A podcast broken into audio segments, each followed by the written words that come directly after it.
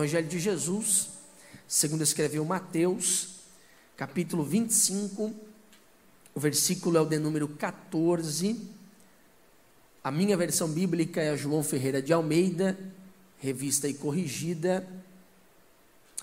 O texto diz assim: Porque isto é também como um homem que, partindo para fora de sua terra, chamou seus servos e entregou os seus bens. E a um deu cinco talentos. Quantos talentos? E a outro deu dois. Quantos? E a outro deu? A cada um segundo a sua capacidade, e ausentou-se para longe. E tendo ele partido, o que recebeu cinco talentos negociou com eles e granjeou cinco talentos. Quem tinha cinco granjeou quantos talentos? Da mesma forma, o que recebera dois, granjeou também outros dois. Quem tinha dois, granjeou outros. Mas o que recebera um, cavou na terra. O que ele fez? Escondeu o dinheiro do seu senhor. E muito tempo depois, veio o senhor daqueles servos e ajustou contas com eles. Palavra de Deus. Feche os seus olhos, vamos orar. Vamos falar com Deus. Senhor Jesus, nós queremos te agradecer. Pai, nós te louvamos por esta oportunidade de estarmos aqui e de, como igreja, temos o privilégio de ouvir a tua palavra. Jesus, eu apresento neste momento cada vida, cada coração. Eu não sei como esta vida chegou até aqui. Mas eu levanto as minhas mãos e na autoridade que há no nome de Jesus. Eu declaro que neste momento todas as vozes estão caladas na autoridade do teu nome, para que a tua voz, a voz do teu espírito, seja audível, perceptível no nosso meio. Jesus fala conosco, porque quando o Senhor fala a vida, nós repreendemos todo o mal e declaramos a tua liberdade sobre nós. Em Jesus nós oramos. Amém e graças a Deus. Eu quero falar aqui nesta manhã sobre o tema Até que Ele venha. Até que Ele venha. Se você esquecer de tudo que for pregado esta manhã, de tudo que for ensinado e pelo Espírito de Deus, você puder lembrar de uma frase, a minha oração é que você lembre desta frase: até que ele venha. A partir dessa frase, você vai ter o entendimento de que este Ele que eu estou falando é o Senhor Jesus. E quando eu digo que Ele venha, é que um dia esse Jesus que foi para os céus, depois de morrer por nós na cruz e ressuscitar, Ele um dia voltará. E até que Ele venha, Ele espera de nós um estilo de vida. Até que Ele venha, Ele espera de nós algumas atitudes. Até que Ele venha, ele espera de nós que manifestemos nessa terra o padrão do reino de Deus. Bom, nós acabamos de ler o capítulo 25, versículo 14 do Evangelho de Jesus, segundo escreveu Mateus. Na verdade, essas palavras de Jesus, se você tem o privilégio de ter a sua Bíblia com as palavras de Jesus em vermelho, você viu aí que está em vermelho porque são palavras de Jesus pertence àquele, àquelas, àquela série de pregações ou de sermões de Jesus, chamado de sermões proféticos. Por alguns estudiosos da Bíblia, o capítulo 25 de Mateus, como também o capítulo anterior, ou seja, o capítulo 24, é chamado de um mini apocalipse. Porque no capítulo 24 e capítulo 25 de Mateus, nós temos o próprio Jesus ensinando sobre a sua segunda vinda sobre a sua aparição, sobre o arrebatamento, sobre como será o fim das coisas. Jesus ensina de forma literal, falando de coisas que iriam acontecer, guerras, rumores de guerras, como nos dias de Noé, ele fala de forma literal. Mas Jesus utiliza também da linguagem das parábolas para explicar sobre a sua segunda vinda. E aí nós precisamos perguntar se nós entendemos o que significa parábola. Parábola não é nada mais, nada menos do que uma história, uma história com significados. Alguém explicando o que significa parábola disse que parábola é uma história do cotidiano conhecido para revelar o desconhecido do reino de Deus. Alguém explicando parábola disse que parábola é uma história da terra para revelar verdades do céu. Em resumo, parábola são histórias que revelam princípios. Todas as vezes que Jesus começa uma história, uma parábola, a contar essa narrativa de comparações e alegorias, ele quer nos ensinar princípios do reino de Deus, verdades que, se Jesus fosse contar é, sem a tradução a partir das parábolas, provavelmente aquele povo daquele tempo não entenderia, muito menos nós, tanto tempo depois. Aí Jesus se utiliza de parábolas para que, através de assimilações, a gente consiga entender algumas verdades. E nós acabamos de ler uma das parábolas mais conhecidas da Bíblia. Quem aqui nunca teve oportunidade de ouvir alguém pregando? Por que não dizer louvando, trazendo uma palavra? Por que não dizer lá no pequeno grupo, na escola dominical, no encontro dos departamentos, homens de honra, filhas da graça, às quartas-feiras, nossos jovens, às sextas-feiras, 10 horas da noite? Por que não dizer numa terça da palavra, às 19h30 que nós temos aqui? ou por que não, numa noite da esperança, ouviu uma pregação sobre a parábola dos talentos. É muito óbvio que, olhando para esta parábola, nós temos que pensar algo logo de cara: o que, que significa o talento? Porque a partir da nossa definição do que é o talento, nós vamos ter a interpretação do que significa a parábola. É claro que nós somos ligeiros em pensar de que a ideia de talento no texto é habilidades, são dons, mas na verdade isso vai muito além disso. Essa expressão talento, você que gosta de vir um pouco mais cedo na escola bíblica, aliás, quem veio hoje aproveitou, quem não veio perdeu. Domingo que vem, por favor, esforce para estar conosco, que nós estamos estudando sobre história da igreja, foi tremendo nessa manhã. Mas quem esteve ah, na escola dominical, ah, eu não me lembro se há dois ou três trimestres atrás, nós estudamos sobre as parábolas de Jesus. E uma das parábolas foi exatamente essa, entendendo o que significa essa palavra talento. Talento era uma unidade de medida, em um outro tempo também tornou-se propriamente uma moeda, mas no período bíblico, desse momento que Jesus se utiliza dessa linguagem, ele está se utilizando de uma linguagem do mundo financeiro, do cotidiano bancário.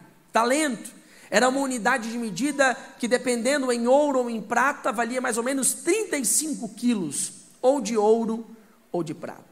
Quando Jesus diz que o Senhor lhe deu os talentos, talentos aqui não é só dons, não é só habilidades. Talentos aqui é a ideia de riquezas. Então isso vai muito além da restrição de apenas dons ou de apenas habilidades. Isso fala de tudo aquilo que o Senhor concedeu a nós. Certo autor, traduzindo a ideia de talento, ele disse que os talentos representam a oportunidade de usar a capacidade de servir a Deus. Nascemos com habilidades e Jesus nos concede a oportunidade de usarmos essas habilidades. Jesus nos concede riquezas ao longo da nossa vida, e essas riquezas eu posso dividir pelo menos em duas classes. Primeira classe eu chamo de riquezas naturais. O que são riquezas naturais? São coisas que Deus nos concedeu a partir do dia a dia. Deus nos concede o ar que nós respiramos, Deus nos concede a casa que nós moramos, o nível de escolaridade que nós temos, a faculdade que nós cursamos, onde nós trabalhamos. Isso são riquezas que Deus deu a nós, são oportunidades. Nem todos nascem com as mesmas oportunidades. Uns nascem com oportunidades maiores, outras com oportunidades melhores. Uns nascem com oportunidades favoráveis, outros com oportunidades desfavoráveis. Mas esses são bênçãos e riquezas naturais. Mas também há riquezas que nós chamamos de espirituais. Aí tem a ver com a ação do Espírito em nossa vida. O fruto do Espírito é uma riqueza que está à disposição da igreja. Os dons, aí sim, dons e habilidades sobrenaturais no exercício da, da obra de Deus. Isso são riquezas que o Senhor nos concede. O que eu quero que você entenda é que todas as vezes que nós lemos talentos, você precisa abordar com a palavra riqueza. E aí, isso é pessoal. Cada um de nós temos as nossas riquezas, habilidades, oportunidades, talentos, geografia, lugares que Deus nos colocou. E lendo desta forma, é que nós podemos entender o que Jesus quer dizer com essa parábola. Jesus começa dizendo: porque isso também é como um homem que partindo para fora. Por que, que o texto começa dizendo a expressão por quê? Porque nesse texto, Jesus está linkando o que ele falou anteriormente com o que ele vai falar agora. E o que é que Jesus falou anteriormente? Jesus falou sobre a parábola das dez virgens. Jesus ensinou sobre a importância da vigilância. Então agora ele vai complementar dizendo: também é como um homem que partiu para fora. O nosso Senhor, Jesus Cristo, ele partiu. Ele foi estar à destra de Deus, como revela-nos a palavra. Porém, o texto diz que esse Senhor partiu da terra e ausentou-se por um tempo. O que isso significa? O Senhor foi, está à destra de Deus, mas um dia ele voltará. E aí eu preciso perguntar ao seu coração: você vive com essa consciência? Você acorda pela manhã com essa verdade? Você tem pensado sobre isso? Deixa eu dizer uma coisa ao seu coração. Nós estamos talvez na geração mais ativista que a história jamais viu. Você pode pegar aqui qualquer crente, do maior ao menor, do doutor ao analfabeto, do rico ao pobre, e perguntar sobre uma moeda que Deus deu em comum a todos nós, que é o tempo. Pergunte para ele, pergunte para ela, como está o seu tempo? Todos aqui eu tenho certeza que vão dizer a mesma coisa. Tem uma palavra que está no nosso dicionário, apesar dela começar com C, mas a gente coloca lá no A, a palavra correria. Sim ou não, gente? É correria para todo lado. Tá todo mundo agitado, tá todo mundo sem tempo, não temos tempo para nada. E nessa correria frenética, dentro dessa vida corrida que nós temos de ativismo, uns hoje têm dois, três empregos, porque ao mesmo tempo que ele trabalha em um emprego de forma física, ele trabalha online para uma outra empresa do outro lado do mar. Meu Deus, que loucura é essa? Online, num negócio lá em inglês chamado home office. Eu pensava que era de comer esse negócio, depois descobri que tinha nada a ver com comida. Eu falei, que nada a ver. Queria comer, mas não tem nada a ver. Tem a ver com trabalho, trabalhar em casa. E dentro dessa correria, nós podemos esquecer dessa verdade. O nosso Senhor foi, mas um dia ele vai voltar. E aí eu preciso logo perguntar ao seu coração: qual o seu nível de consciência dessa verdade?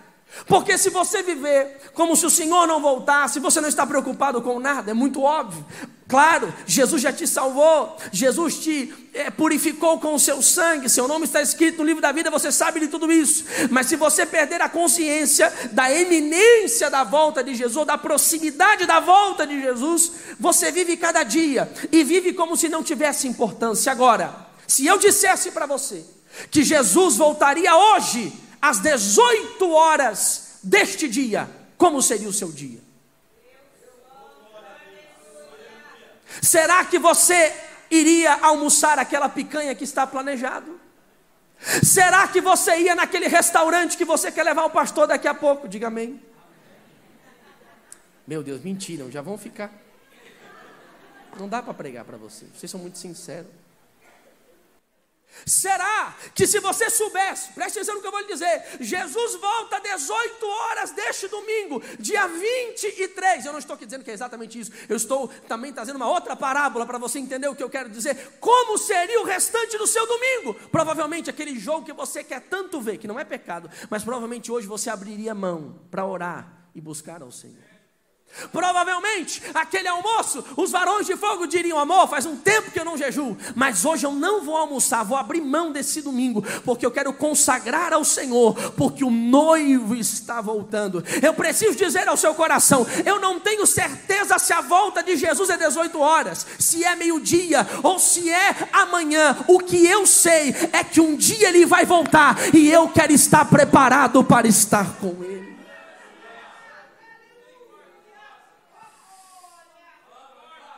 Esse Senhor partiu. E o texto diz que ele concedeu os seus bens. Isso aqui é muito lindo, gente. Diga assim comigo: o Senhor concedeu os seus bens.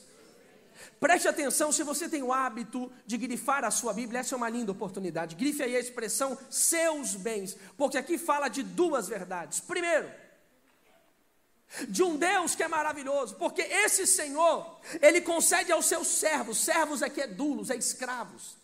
Ele concede aos escravos a sua riqueza. Ele está dizendo: Eu confio em você. Para o mundo lá fora você é apenas um escravo, mas eu confio em você. Aí você traz isso para a gente. Quem éramos nós? Para Deus confiar tantas riquezas na nossa vida. Imagina a gente que teria gente melhor do que nós para fazer o que a gente faz, falar o que a gente fala, viver o que a gente vive. Mas Jesus resolveu confiar em mim. Jesus resolveu confiar em você e conceder a você as suas riquezas. Lembra que quando eu falo de riquezas, são as riquezas naturais, mas também são riquezas espirituais. Essas são as melhores.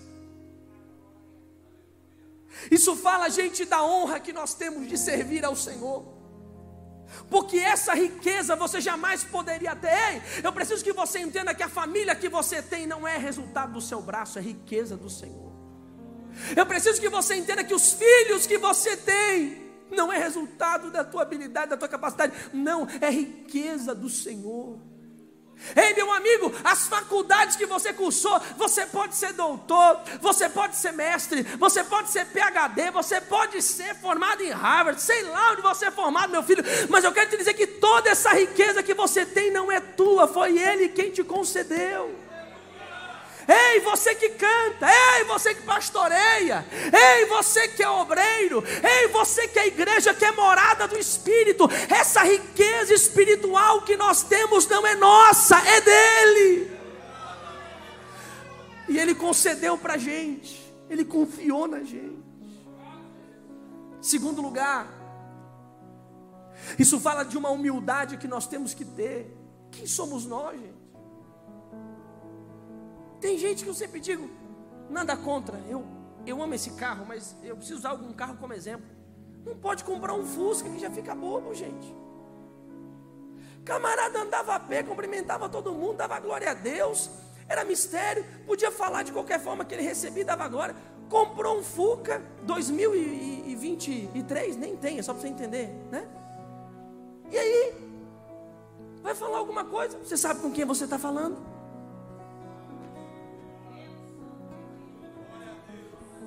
Eu estou falando com um escravo, com um servo de Deus, que não tinha nada e tudo que tem foi concedido por Ele. Você não pode perder essa verdade, senão você vai achar que você é pastor porque você é bom, Samuel. Toma.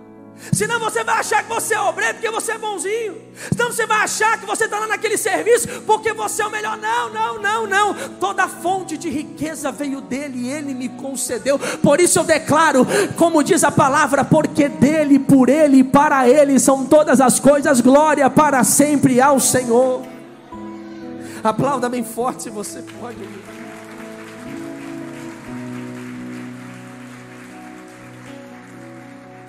A um deu cinco, a outro deu dois, e a outro deu um talento. Vamos nessa pedagogia? A um deu, a outro, e a outro, bem forte para sair aí na filmagem. Quem está assistindo online, você que está nos vendo nesse momento, você não sabe que você está perdendo. Cultuar presencial é outro nível, você devia estar aqui. Eles deviam estar aqui, gente, sim ou não? É demais. Eu sei que é bom, mas aqui é muito melhor. Vem com a gente, Rua São Paulo, 890. Deus tem uma palavra ao seu coração. A um deu cinco, a outro, e a outro. Percebe que na parábola existe tanto uma divisão de talentos, como uma explicação do porquê da divisão de talentos. Ele diz: a um deu cinco, a outro deu dois, a outro deu um. Por quê? A cada um segundo a sua Talvez alguém que recebeu um talento diga: por que eu não recebi dois? Talvez o que não recebeu dois, diga o que recebeu cinco. Por que eu não recebi cinco? Mas a grande verdade da parábola é que todos receberam alguma coisa. Um cinco, outro dois e outro um. Todos experimentaram o nível da graça de Deus, um nível do favor de Deus um nível das riquezas de Deus. Um recebeu riqueza nível 5, outro recebeu nível 2, outro recebeu nível 1, um, mas todos receberam alguma coisa. Percebe que na conclusão de Jesus, quando ele vai prestar conta com o cara que recebeu cinco, ele diz: servo bom e fiel. Leia o texto depois. A partir do versículo 19, a partir do versículo 20, tem a prestação de conta. Servo bom e sobre o pouco eu te coloquei, você foi fiel, sobre o muito eu te colocarei. Aí quando chega o cara de dois, ele diz a mesma coisa: sobre dois multiplicasse dois, servo bom e. Porque a questão aqui não é o que eu recebi, ou a quantidade do que eu recebi, mas é o que eu faço com aquilo que eu recebi. Tem gente reclamando que não tem cinco, mas não, não se resolve com dois. Tem gente reclamando que não tem dois, mas não consegue resolver um. Porque nós temos um drama que a gente diz assim: Senhor, o dia que eu for um Billy Graham, eu vou ser crente. Aí eu vou servir ao Senhor. Quando eu lotar um ginásio, eu lembro, quando eu vi as cruzadas de Billy Graham. Por que não dizer os pregadores pentecostais brasileiros? Não vou citar nome, que alguns acabaram escandalizando. Mas alguns que eu vi ali por 2005, 2004. Assisti os seus DVDs, via as suas mensagens. Eu olhava para aqueles homens e falava: Eu vou ser que nem eles. Eu vou pregar. E eu pensava, quando eu chegar lá, eu vou ser muito grande. Mas a um Deus deu cinco. A outro Deus deu dois, a outra é só um mesmo. Fica tranquilo, fica aí, quietinho. A questão aqui não é quanto recebeu, mas é o que você faz com relação àquilo que Deus já te deu. Sabe o que significa, gente? Um recebeu cinco, outro dois, o outro. Tem alguém que não recebeu nada, gente? Diga forte: tem alguém que não recebeu nada? Sabe o que a parábola está dizendo?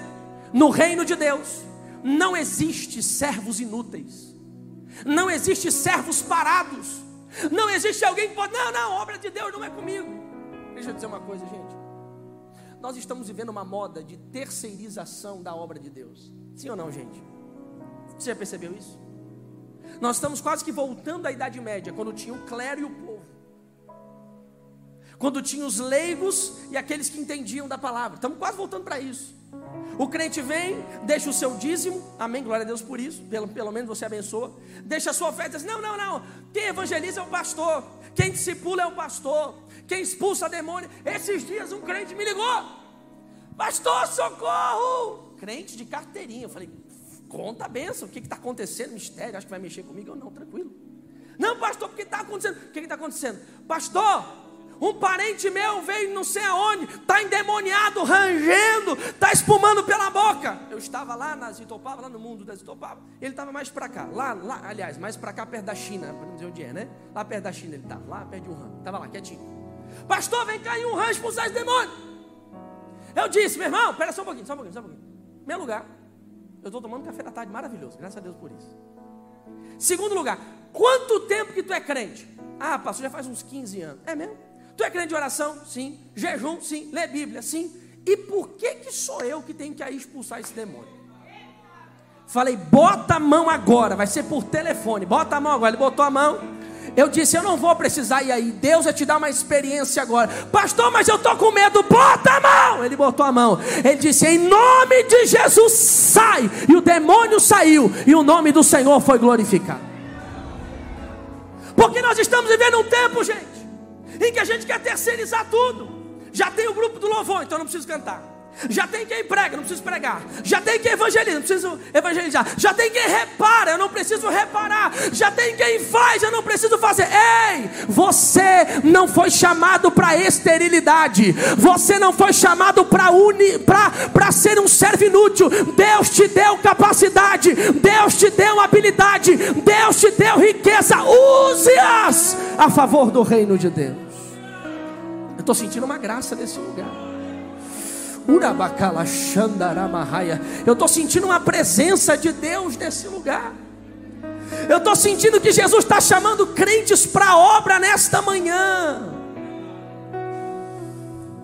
A um deu cinco, a outro deu dois, e a outro deu um. E talvez alguém olhando para esse texto diga: Mas que injustiça. Por que 5, 2 e 1? Um? 1 está tão longe do 5, o 5, o 2 está longe é, do 1. Um. Por que toda essa, essa diferença? Mas eu preciso que você entenda sobre o talento. Eu disse aos irmãos que o talento era uma unidade de medida, dependendo, valia 35 quilos de ouro ou prata. Eu quero medir a partir da prata, porque a partir do ouro aí são números estratosféricos. Vamos partir do princípio que Jesus está falando do talento mais comum da época, que era o talento de prata. D.A. Carson, um grande teólogo canadense, ele vai dizer que um denário é salário de um dia. Um denário é salário de. Então, o trabalhador dos tempos de Jesus trabalhava e no fim do dia ele ganhava um talento. Um talento. Quantos talentos? Equivalia a pelo menos 6 mil denários. Isso, fazendo uma média aí por ano, equivale a aproximadamente 20 anos de trabalho. Um talento. Pastor, me ajuda a entender. Vou te fazer entender agora. Quem menos recebeu, já recebeu muito.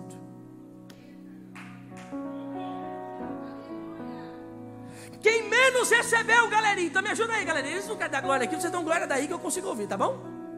Quem menos recebeu, já recebeu muito, já recebeu o suficiente para fazer alguma coisa. Um talento era 20 anos de trabalho, era uma riqueza de praticamente uma vida inteira de trabalho. Diga assim comigo: o que Deus me deu já é o suficiente para eu fazer alguma coisa. Você vai me ajudar a pregar hoje. Pega na mão de alguém aí, na mão da pessoa mais bonita que está do seu lado. Se tiver dificuldade, olha para o Melo aqui. É casado, né? Mas ele é bonito, o Enoque. Pode olhar para o Enoque. Pega na mão dele, pega na mão dela, balance ele até ele dar um glória a Deus. Balança aí, deixa eu ver. Não, muito fraco, galeria. Balança aí até dar um glória a Deus aí, balança. Balançou.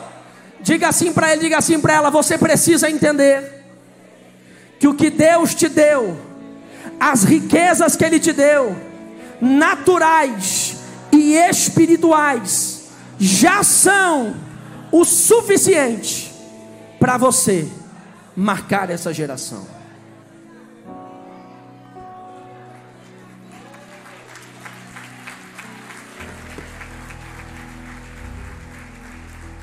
Vou te mostrar na Bíblia essa verdade. Eu quero ver se você adora o nome do Senhor. Segunda Reis, capítulo 5.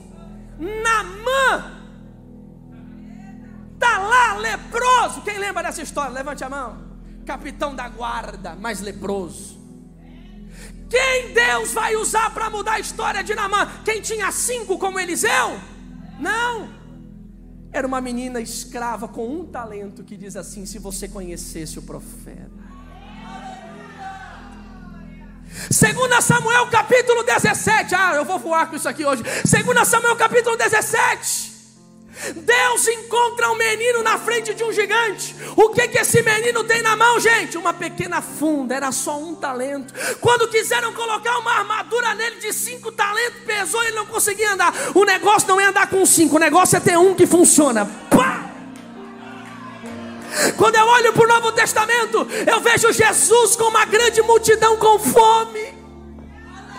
E ali tinha gente de cinco talentos, tinha gente de dois talentos, mas no meio da multidão ninguém queria ajudar. De repente chega um garoto com um talento só e diz: O que eu tenho é isso: cinco pães e dois peixes. Quando eu olho para Atos capítulo 9, eu vejo a única mulher da Bíblia chamada de discípula Dorcas. Olha para Dorcas. Dorcas não era pregadora. Dorcas não era conferencista. Dorcas não era ministra. Sabe o que Dorcas fazia? Costurava ao ponto de que quando Dorcas morre, diz a Bíblia, que aqueles que seguiam Dorcas foram até Pedro dizendo: Pedro, ressuscita essa costureira de Jesus, porque se você não ressuscitar, nós não vamos sair daqui. Nós precisamos de Dorcas. Dorcas tem um talento, mas esse talento está na mão de Deus. Sabe o que eu quero dizer ao seu coração?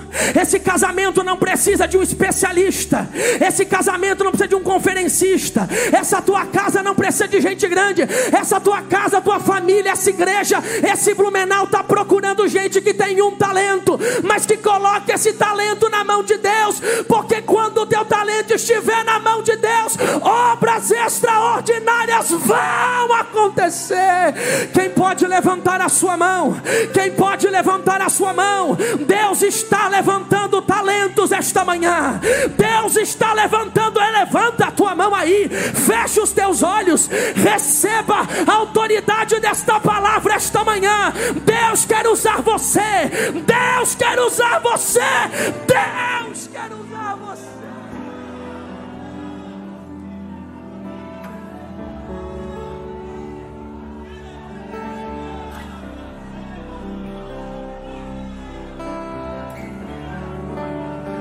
Eu quero ouvir o barulho da tua adoração. Eu quero ouvir o barulho do teu louvor. Porque Deus está dizendo para alguém: é pequeno, mas é útil. É pequeno, mas vai fazer a diferença. É pequeno, mas eu vou levantar. É pequeno, mas vai mudar Blumenau. É pequeno, mas uma grande obra vai acontecer.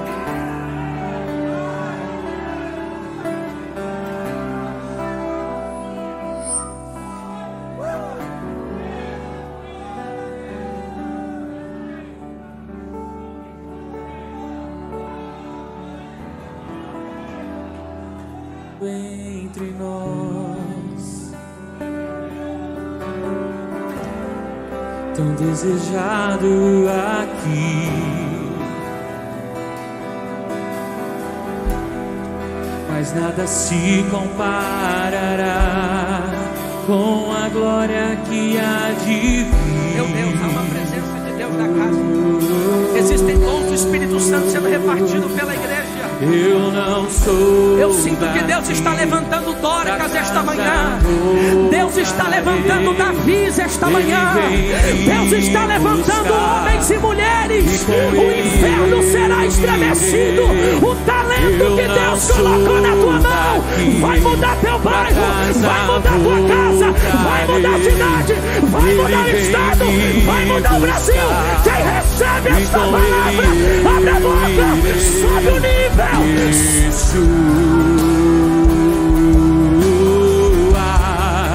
O Messias aguardado, ele vem me buscar. Yeshua, o Messias aguardado, ele vem me buscar. Em breve no céu, Jesus vai aparecer e todo joelho se dobrará e toda língua confessará.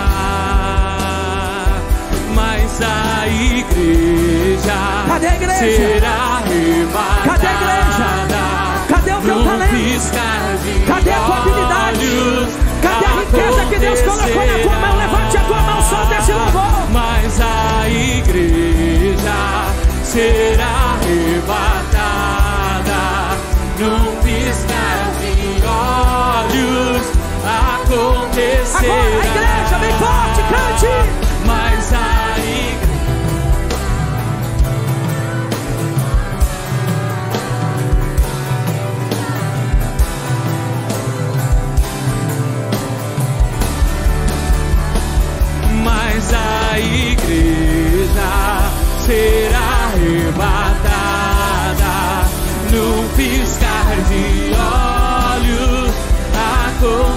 Acontecerá. Meu Deus. Meu Deus. Jesus está na casa. Eu não quero decepcionar o congresso da semana que vem, mas já começou hoje. Aleluia. O que tinha cinco talentos. Grandeou mais cinco. O que tinha dois, granjeou mais dois. E o que tinha um, cavou na terra e escondeu o talento. Eu quero te ensinar uma verdade muito preciosa nessa parábola que Deus colocou no meu coração. O erro do terceiro, do único talento, não foi perder o talento. Ele não perdeu o talento. Ele escondeu o talento. Ele pegou a riqueza que Deus lhe deu, natural e espiritual. Ele escondeu. E pelo fato dele não fazer nada com relação à riqueza que Deus lhe deu. Quando a gente pensa que ele vai receber, no mínimo, uma gratidão por preservar o que Deus lhe deu, você vai ler no texto, ele recebe uma dura repreensão. O Senhor o chama de servo mau e omisso. Esse homem flerta com o pecado mais comum dos crentes na igreja brasileira. É o pecado mais silencioso. E eu nunca vi Márcio Nazário. Se você já viu, me avisa. Alguém ser disciplinado por causa desse pecado. Aliás, disciplina tem algo que a gente precisa falar sobre isso, né?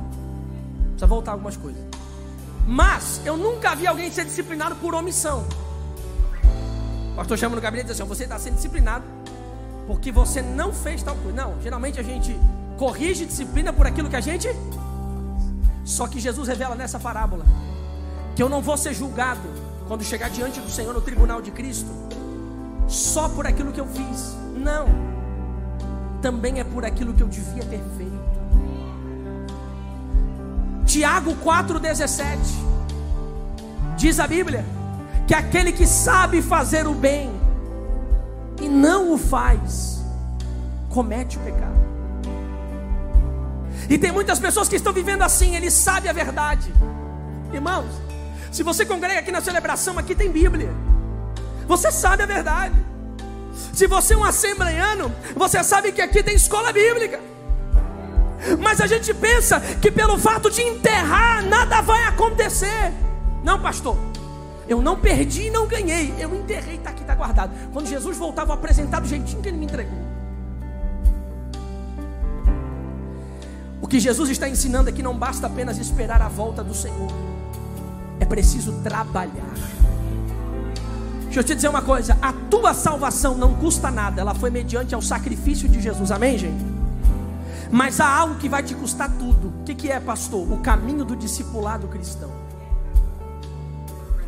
Se por um lado, Jesus chamar a Pedro, a salvação não lhe custou nada. No capítulo 5 de Lucas, quando Jesus o chama para o discipulado, ele abre mão de tudo, ele larga os peixes, larga, larga o barco e larga tudo. Lucas 5 e 11 diz a Bíblia: Jesus, tendo o chamado, largou tudo e o seguiu. A questão, meu querido, é que não dá para você receber tanta riqueza e continuar a tua vida do mesmo jeito. Essa riqueza afeta a tua vida muda teus sonhos, teus propósitos, teu projeto de vida. Então, você não vai mais para a faculdade só para se formar, você vai para lá porque lá é o teu campo missionário. Então, você não vai trocar de país para ficar rico. Não, não. Você vai trocar de país que Deus te chamou para aquela nação. É assim que funciona. Então, você não vai casar para trocar libidos. Não, não, não. Você vai casar porque é melhor dois do que um. É dois crentes orando, é dois crentes buscando, é dois. É diferente. Se as riquezas que Deus te deu não mudam teus sonhos, teus projetos, tua forma de viver, é porque você ainda não entendeu o valor do que Deus te deu. O que Deus te deu vai, ter, vai te exigir trabalho, dedicação, suor. Sabe por que, que muitas vezes eu não vou contar isso aqui para ser um fariseu, longe de mim, é um testemunho de um pastor. Sabe por que, que muitas vezes o pastor Samuel chega certinho no horário das 10 e 10, como hoje, por exemplo, era 10 e 9 eu estava aqui. Não é porque o pastor Samuel chega tarde, não, não, eu estou desde as 8 e meia aqui. É que 9 horas a gente tem discipulado, das 9 às 10, a gente ama fazer isso. Pastor, mas não tem mais, não, mas é que tem alguns que Jesus chama a gente e diz assim, isso aqui é contigo. A obra continua. Então eu estou ali, trabalhando trabalhando, trabalhando. Eu preciso perguntar ao seu coração: qual o teu envolvimento na obra de Deus? Quando Jesus voltar, deixa eu falar isso aqui com você. Eu vou chegar perto aqui. Eu gosto de fazer isso aqui. Isso aqui faz vocês acordar se estiver com sono. Vou vir aqui. Quando Jesus voltar, meu amigo, minha amiga, Jesus não vai perguntar a marca do teu carro. Vai não. Quando Jesus voltar, Ele não vai perguntar quantos algodões tinham a tua toalha de mão, de rosto, sei lá, que você usa. Quantos fios, é? Eu não sei falar, tá vendo? Me dá uma para saber falar. Eu sei que tu tem essa toalha. Jesus não vai perguntar. Vem cá, meu filho.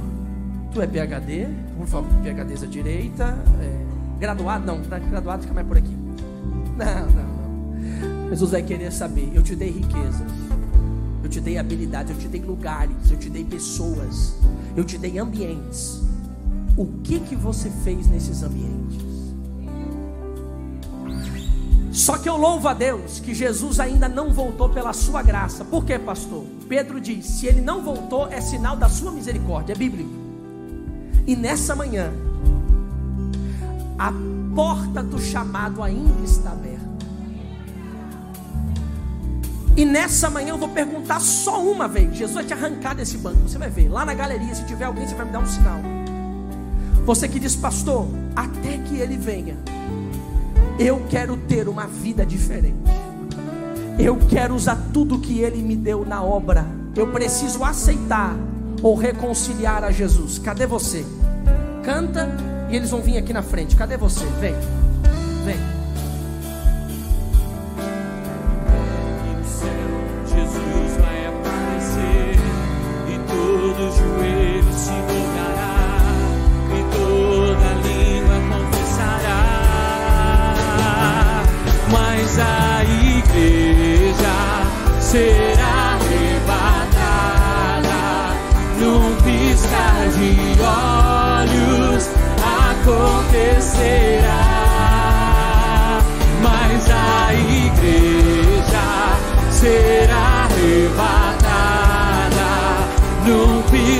Piscar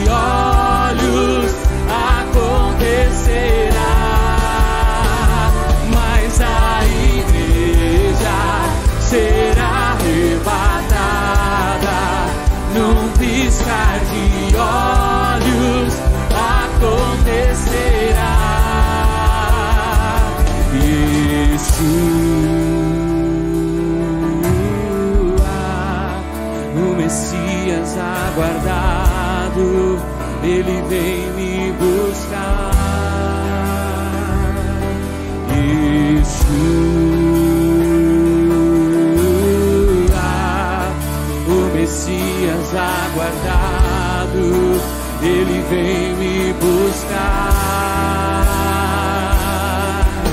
Em breve no céu, Jesus vai aparecer e todo joelho se dobrará e toda língua confessará.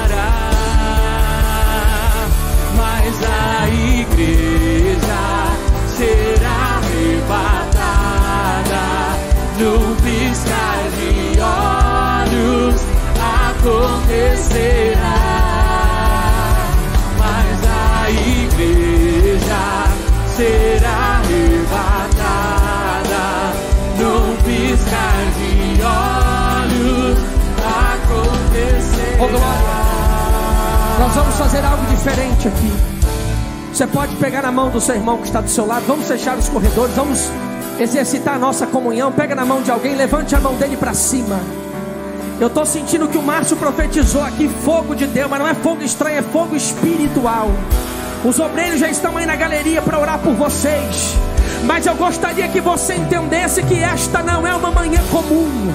Esta manhã, do dia 23 de julho de 2023, ficará marcado na história da família Deblu, meu Deus. Levante a mão do seu irmão aí, feche os seus olhos. A batera sobe comigo, deixa o Espírito Santo te usar. O violão sobe na graça, o teclado vem comigo. Ministra com Deus aí, porque nesta manhã o Espírito Santo está dizendo: Eu vou marcar a tua vida, eu vou encher a tua vida, e até que eu venha, toda a riqueza que eu dei para você será multiplicada sobre a tua cabeça agora. Só quem acredita recebe essa graça, recebe essa glória lá na galeria. Seja cheio, meu Deus. Urabacala bacana labachuni minaracala bachandarai. Jesus está salvando. Recebe essa graça, recebe essa unção.